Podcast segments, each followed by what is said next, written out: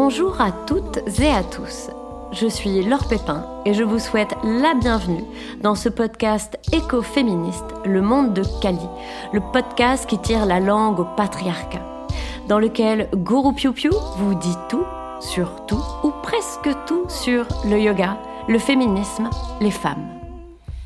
Alors que les cours de yoga sont majoritairement constitués de femmes, qu'est-ce que cela signifie? Pourquoi cet attrait? Pourquoi le yoga est une bulle d'air dans ce monde misogyne et machiste? Bienvenue dans ma bouffée d'air kaliesque, au pouvoir de Kali, de transformation, de changement, de renaissance d'un monde à l'image de Kali, à l'image des femmes. Bienvenue dans le monde de Kali, où Guru Piu Piu et ses Piu refont le monde.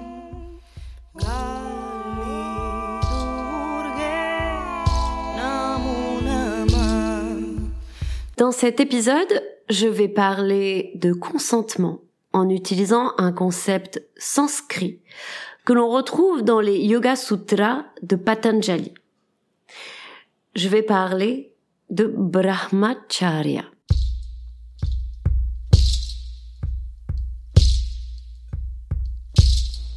Brahmacharya, c'est un yama, un des principes éthiques vis-à-vis d'autrui.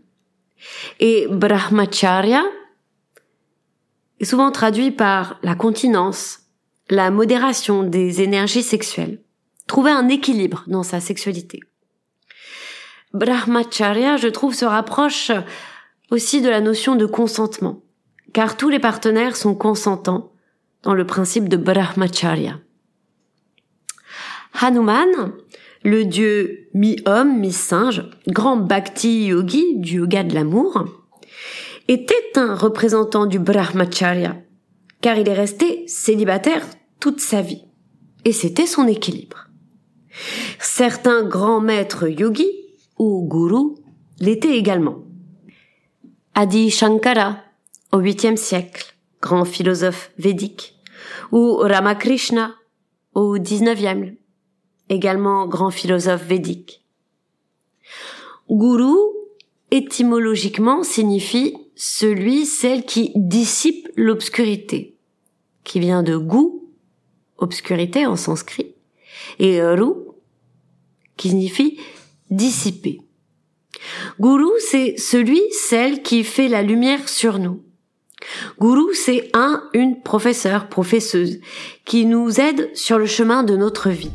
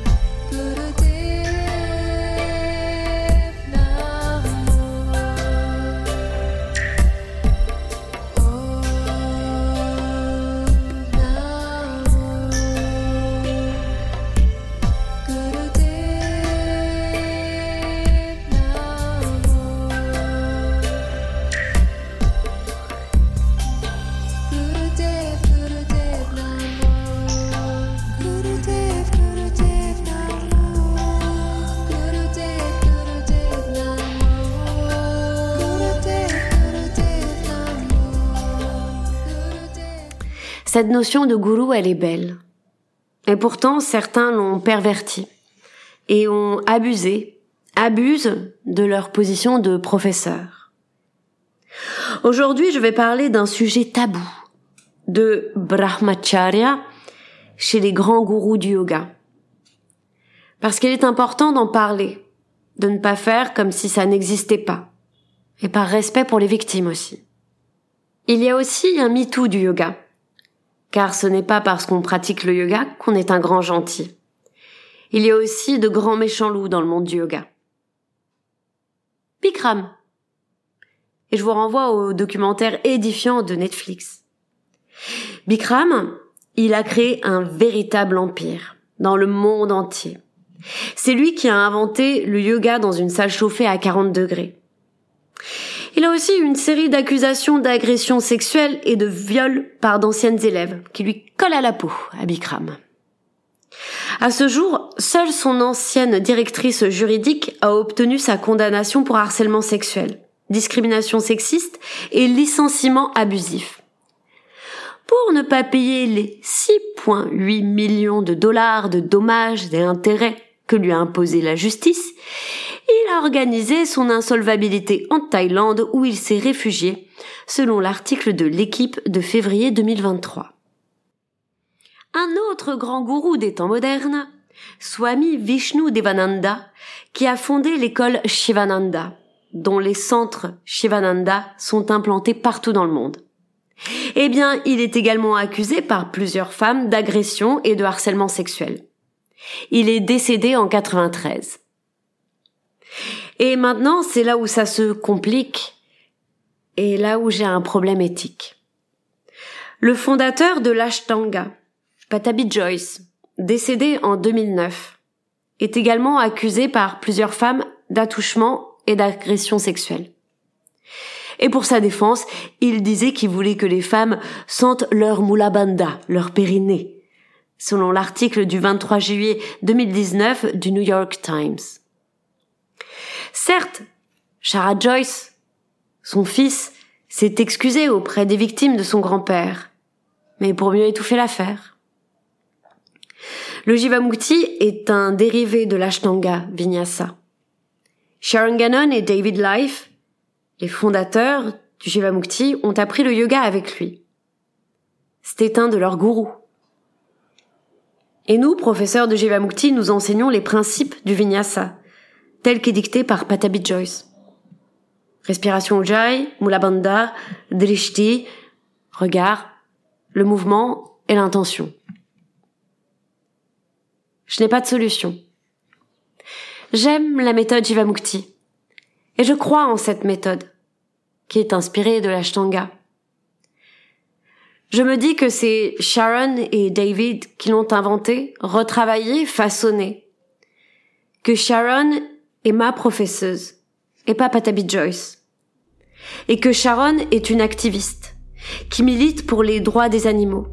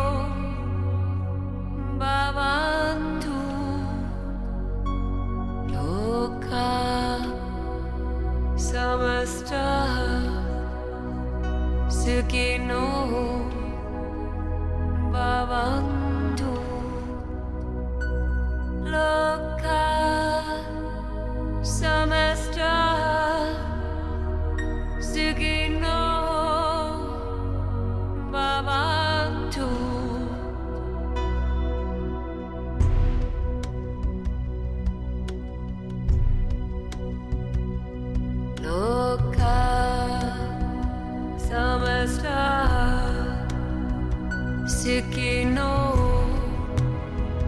Babanda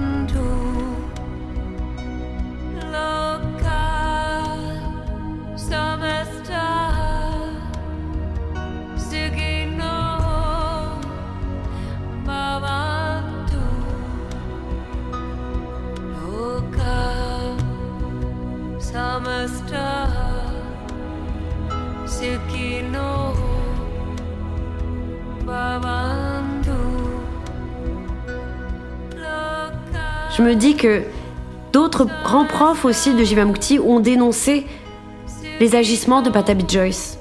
Et ça, ça me rassure. L'un des yamas principes éthiques, c'est la vérité, satya. Et aujourd'hui encore, je voulais vous dire la vérité. Que le monde du yoga n'est pas épargné, qu'il est important d'en parler. Je rappelle que le yoga est majoritairement constitué de femmes. Que lorsque nous venons au yoga, on baisse la garde, on peut être vulnérable. Alors aujourd'hui, je voulais mettre en garde. Ce qui me rassure aujourd'hui, c'est que les langues se délient. Les femmes sortent du silence. Les victimes se rassemblent et s'entraident. Il est important de dire la vérité, Satya, sur ces prétendus gourous. qui abusent de leur pouvoir, de leur rôle de professeur, qui ne respectent pas leurs propres enseignements, comme Brahmacharya, le consentement.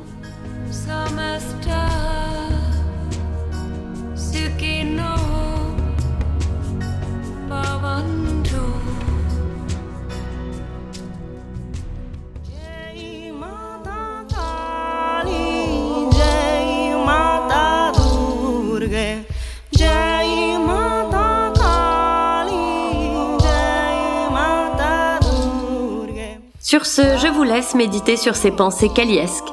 C'était Le Monde de Kali, le podcast qui tire la langue au patriarcat. Et pour que le karma du monde de Kali se répercute dans le monde entier, n'hésitez pas à liker, partager, diffuser et mettre des étoiles étincelantes à ce podcast. Merci à vous toutes et à vous tous pour votre écoute. Merci à tous les Pew pour votre soutien. Vous êtes ma force, l'inspiration de mes cours et de ce podcast. Merci à Pew Ilias, sans lequel ce podcast n'aurait pas vu le jour. Merci à toutes mes sœurs de lutte et à toutes les Sarasvati, femmes qui m'inspirent du monde entier. À très vite sur les tapis et n'oubliez pas Jai Matakali, Jai Shri Klit, gloire à Kali et gloire au clitoris.